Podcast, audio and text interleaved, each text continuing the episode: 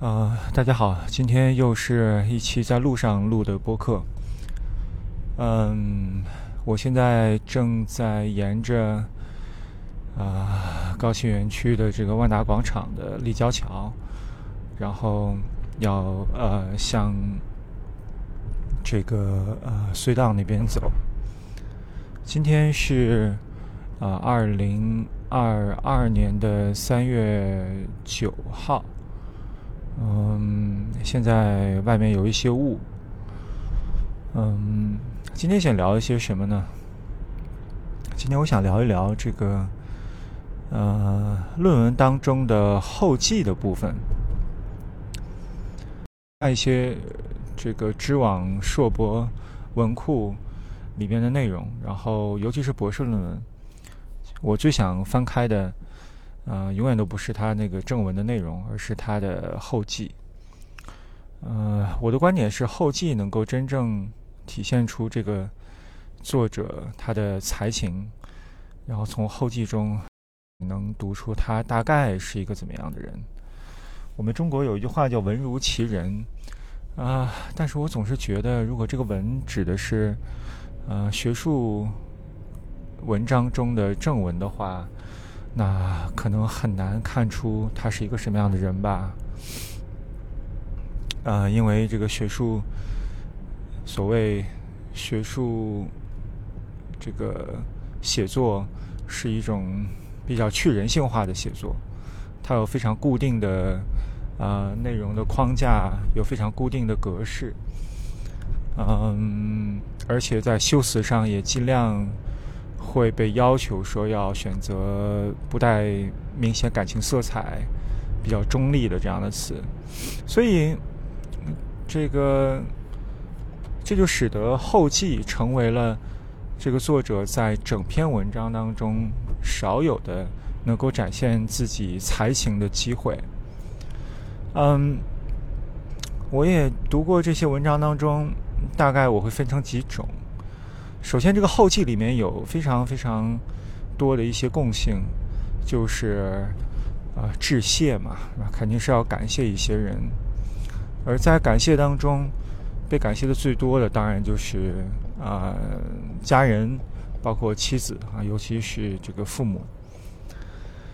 啊。里面这个由于特别是博士论文，经常。会出现说他这个作者已经结婚了，有孩子，所以大量的感谢都给了这个父母或者妻子啊，感谢他们这个不辞辛劳的做家务带孩子。然后每次读到这儿，我就觉得心生不平啊！如果我要是他们的家人，就觉得，嗯，难道就这样吗？就是谢一谢啊，但是也不得不得不否认，啊，不得不承认这个。写博士论文需要的就是时间啊，需要非常大段的专注的时间。而这个时候，如果你你有一个孩子，你大概会把他外包给嗯你身边的人。那当然，对于身边的人是不公平的啊，尤其是你的工作没有在短时间会显现出什么能够改变这个家人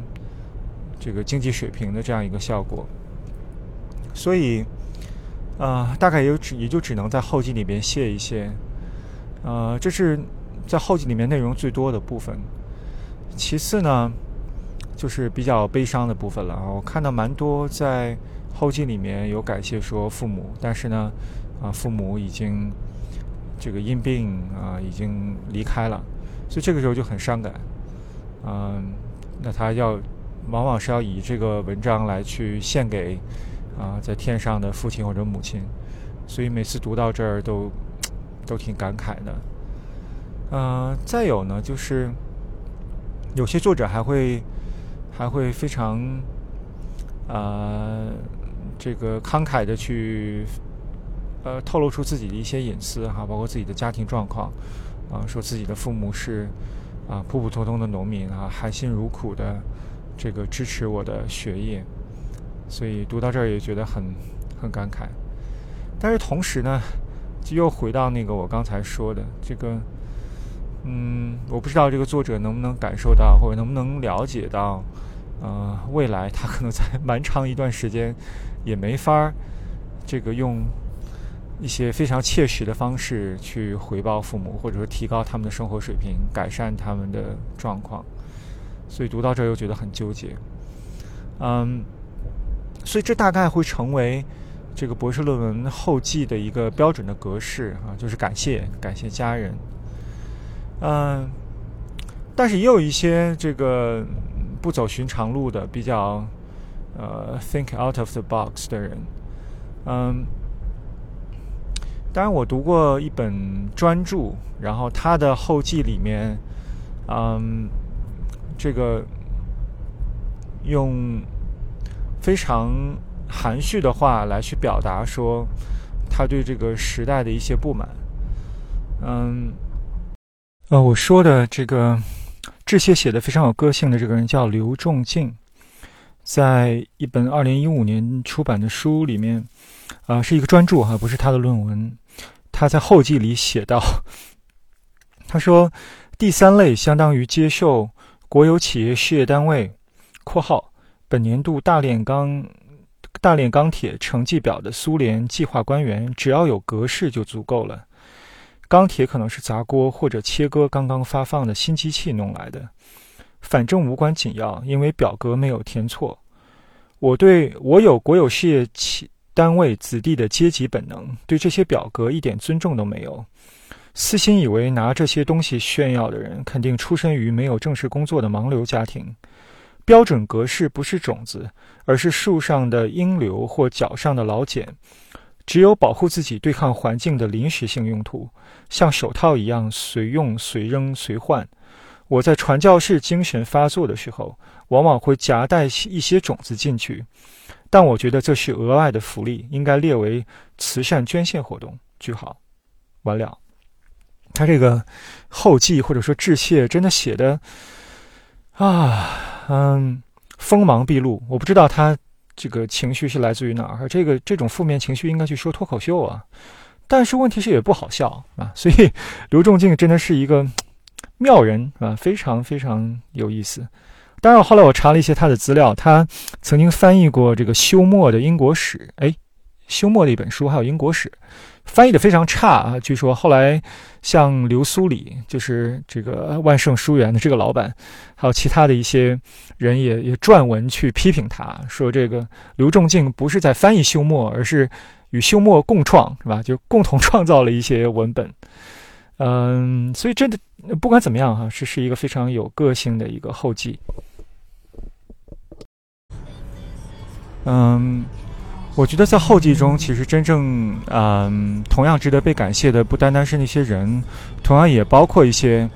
啊，在我们写作过程当中，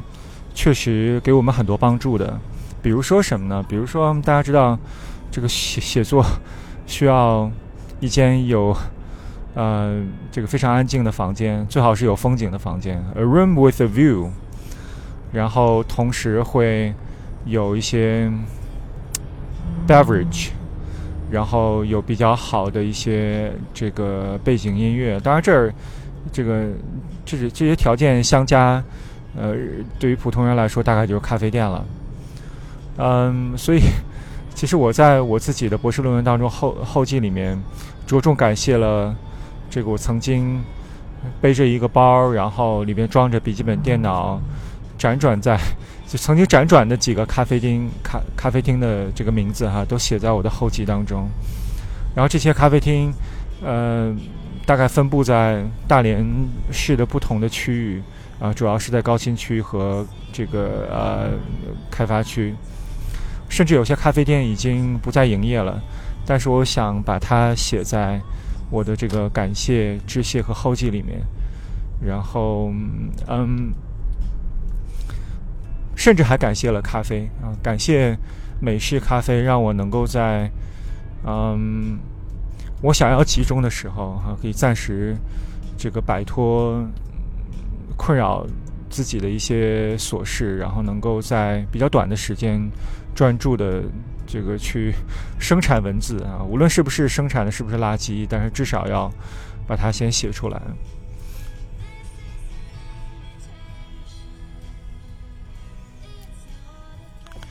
后记里面同样值得感谢的还有什么呢？我甚至想感谢我的泡沫轴，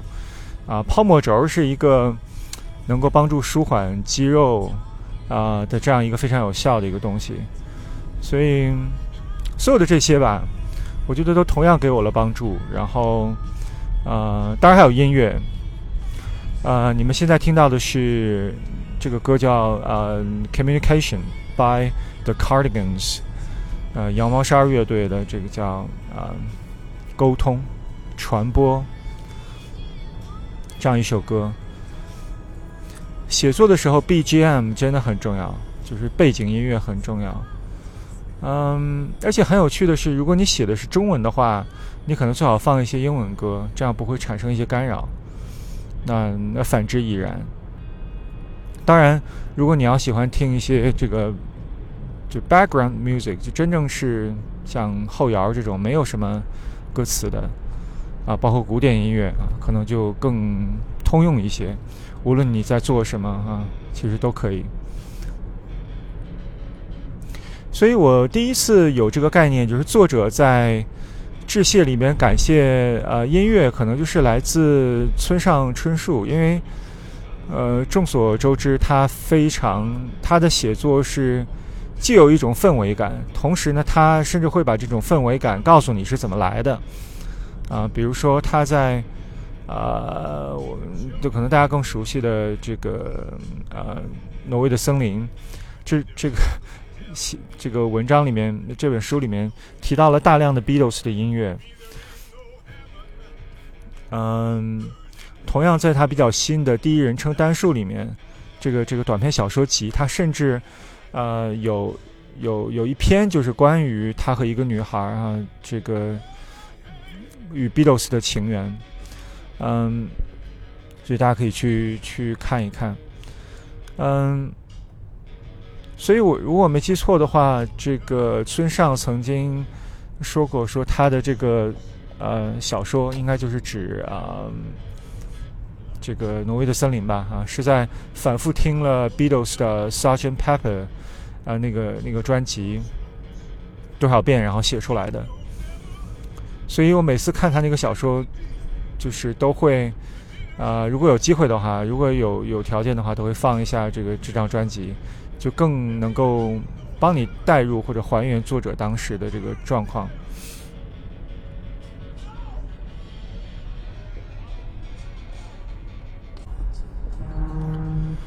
嗯，我觉得同样还应该被提及和被感谢的，还有那些能够帮助我们完成这个学术论文的一些工具。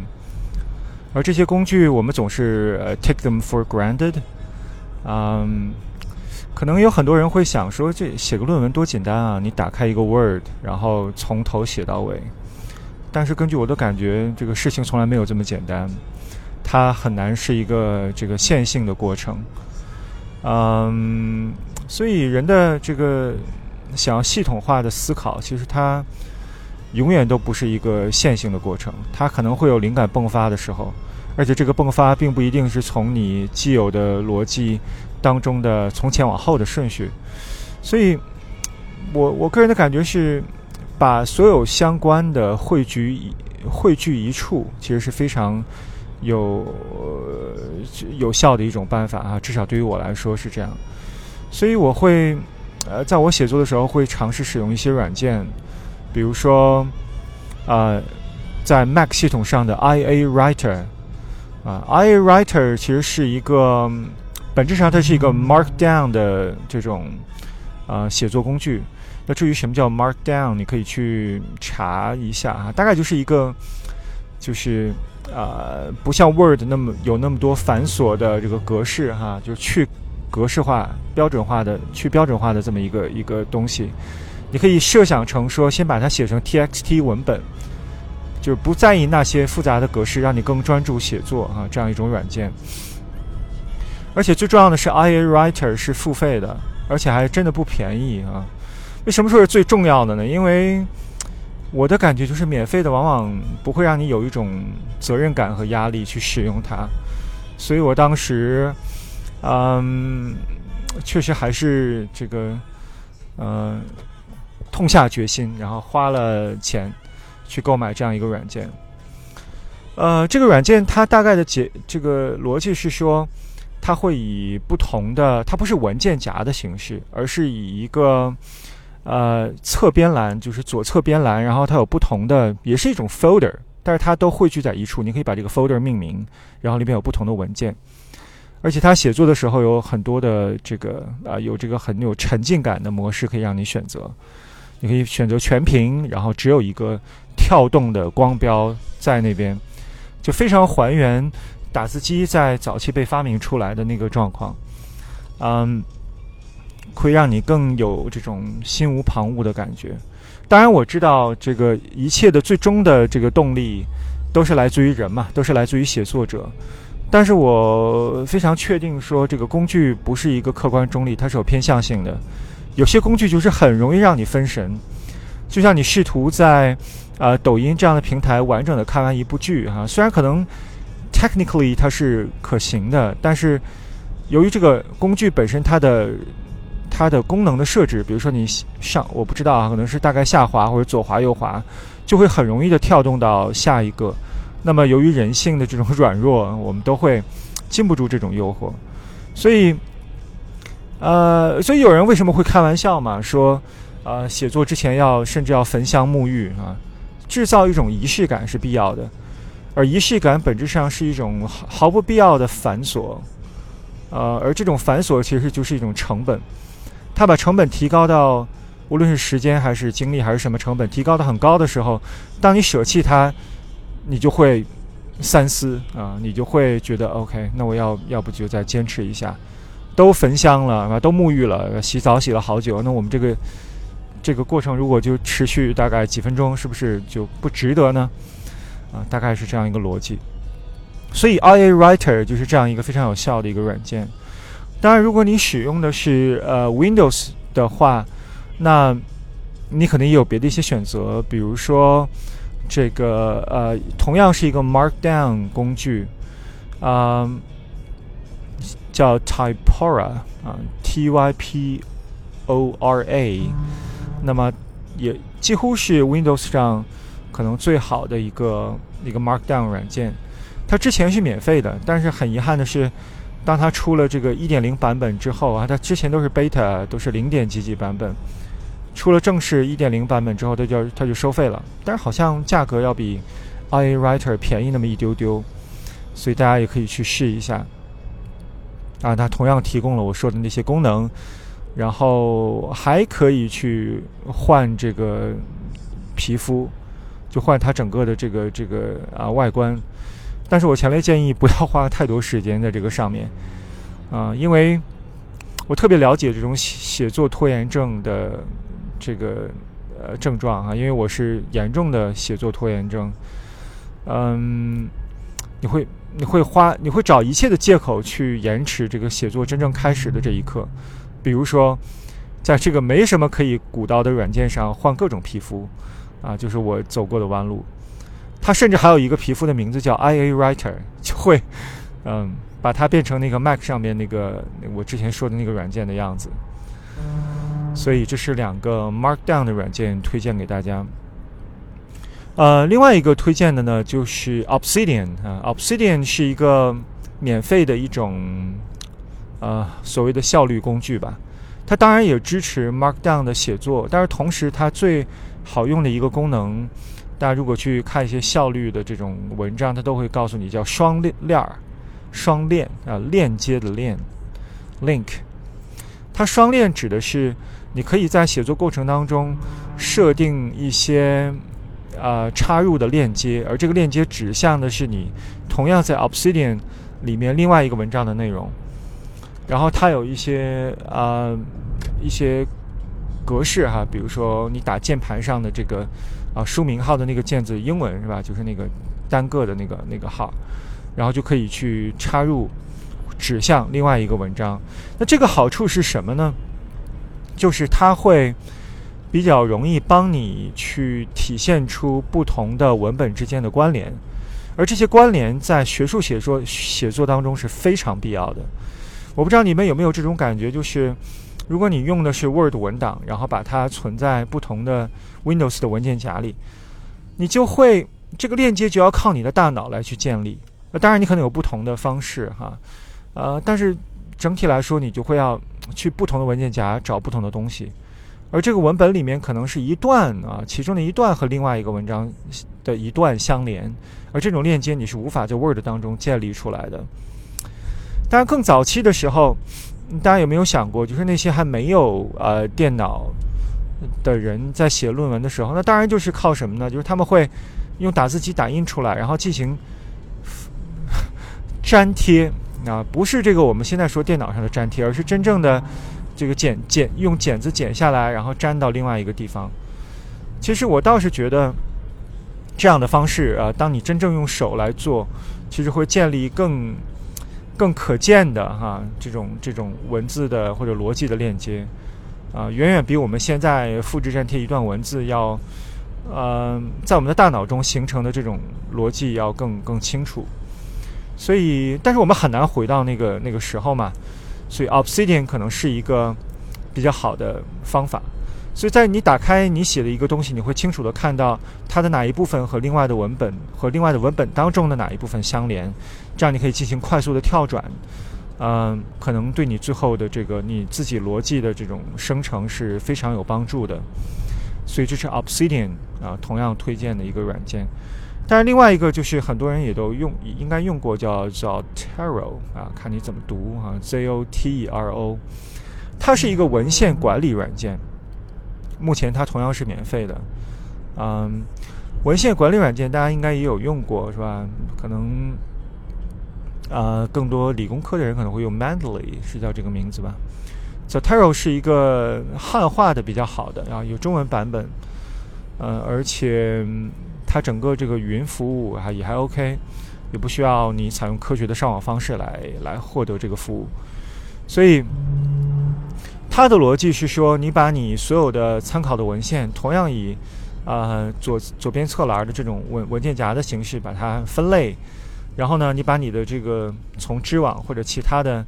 一些网站上下载的这个文档拖进去，它就会自动的识别，然后帮你进行一个整理和分类。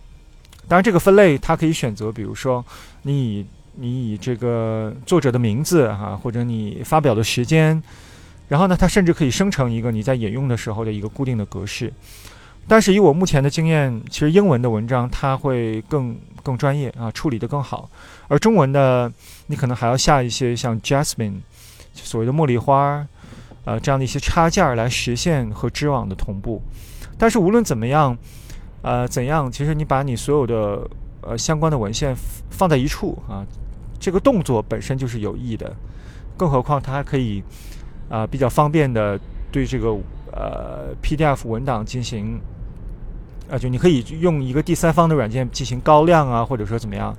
但它都会识这个去识别出来哈。如果你用的是 Beta 的版本的话，它都会识别出来，然后会进行一个整理。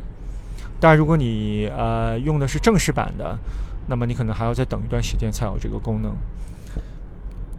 所以，Zotero 配合 Obsidian，再配合第三方的呃 Markdown 软件，当然最后生成的时候，所谓的调格式肯定是要在 Word 文档里面。但是我真的不觉得啊，任何人能够轻易的哈打开一个 Word 文档，从头写到尾啊，一篇文章写完。脚注都很完备哈，就是按照线性的逻辑来来做，这个是不太可能的吧？呃，所以呢，刚才我是借用这个所谓博士论文的后记哈，或者说学术论文的后记来去分享一些，嗯，在学术写作写作当中值得被感谢的哈，对我们有帮助的那些东西。所以不只限于人啊，虽然这个父母。家人啊，非常支持我们，要感谢他们。但是呢，我们要感谢那些一些，比如说一些物理空间啊，咖啡店，或者一间啊 有风景的房间，能看得见风景的房间，或者是啊一些饮料啊，一些咖啡、红牛啊，呃，或者我们要感谢一些软件、一些工具啊，可能是啊我我上述提及的那些。呃，当然最重要的哈，last but not least，最重要的就是一定不要把导师的职称和名字写错，嗯，所以每一年我都会看到我的学生非常好心的帮我去评一个职称，啊，感谢 Professor，加上我的名字，这让我觉得很惭愧啊，自己这么多年还没有没有混上这个 title，嗯，呃，但是最尴尬的还是把名字写错，所以这个大家长点心，嗯。写一个清新自然的这样一个致谢或者说是后记，啊，千万不要再把这个一个一些 template 一些模板搬上去。所以回到我这个播客最开始前面说的逻辑啊，就是，呃，后记可能是大家这个论文里面唯一的展示自己真正是谁的这样一个机会。那大概别人如果读呢，读后记也是最多的。所以抓住这个机会啊。说一些自己真正想说的话啊，用自己这个比较熟悉的一些这个语言和方式，感谢一些真正应该被感谢的人和事物，所以自然啊，be spontaneous，OK，所以这大概就是今天的内容了啊，我也快开到了这个塔河湾站啊，这个地铁站，所以我们就下次再见啦，拜拜。